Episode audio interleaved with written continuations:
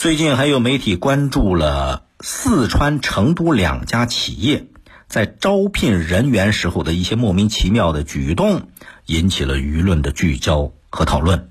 啊，招聘工作人员，比方他招前台，要求来前台的头发得浓密，不能秃头啊，或者是人家来参加面试的时候，突然要求面试人员去锄地。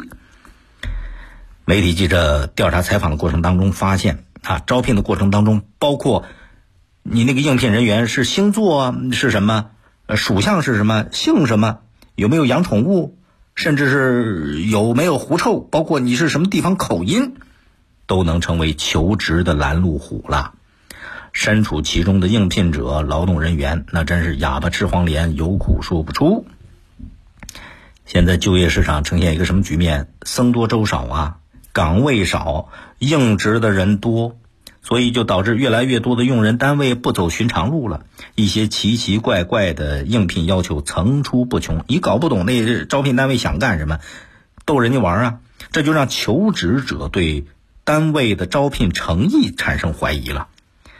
不过呢，也有一些中小微企业老板觉得挺委屈的，说这个你说我们自己单位招人，想用什么样的人，这是一个比较主观的事情，当然我们得筛选最适合岗位需要的人呢。多出一两项非常规的考察动作，这有什么错？这也要被诟病吗？的确，作为用人单位啊，他有招聘的自主权，对应聘者去筛选、考核，那把自己的需要告诉大家，这个适当增加一些对应聘人员的要求，提升自己这个单位的呃招聘门槛，可以理解，这是一种自主权。可是这种自主权不能被无限的扩大。超出了你这岗位正常的用工范畴。一般来讲啊，求职人员是不是符合这岗位的条件，主要看什么呢？就是你的这个教育经历呀、专业技能啊、实践经验等等。仅凭着个性特点，不问综合能力就把人拒之门外，这不厚道，这简简单粗暴了。现在公平这个概念越来越深入人心，就业公平。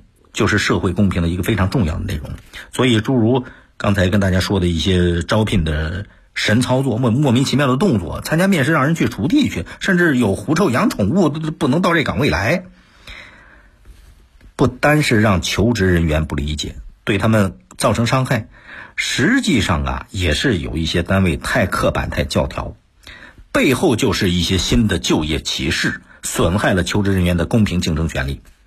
所以，营造一个公开透明的就业环境，就得及时消除一些招聘单位在面试环节设置的莫名其妙的门槛。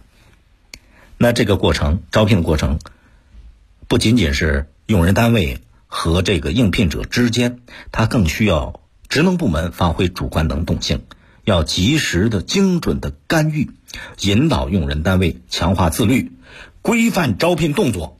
划定更加公平的起跑线，这样才能保证每一个劳动者和求职人员公平的机会。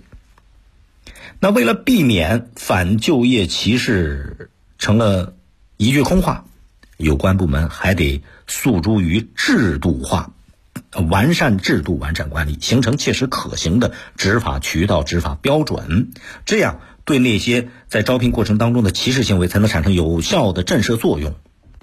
再一个呢，作为求职者，啊，也不是说完全就等人挑、等人拣，不是完全被动的，要掌握一些法律知识。比方说，就业促进法有明确的规定，劳动者依法享有平等就业和自主择业的权利。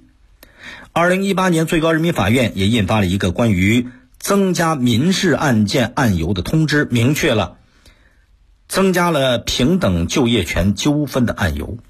但凡遇到就业歧视，求职者就可以拿起法律武器，给自己维权。你到法院去起诉嘛，是不是？求职本身它不是单向的，它是双向选择。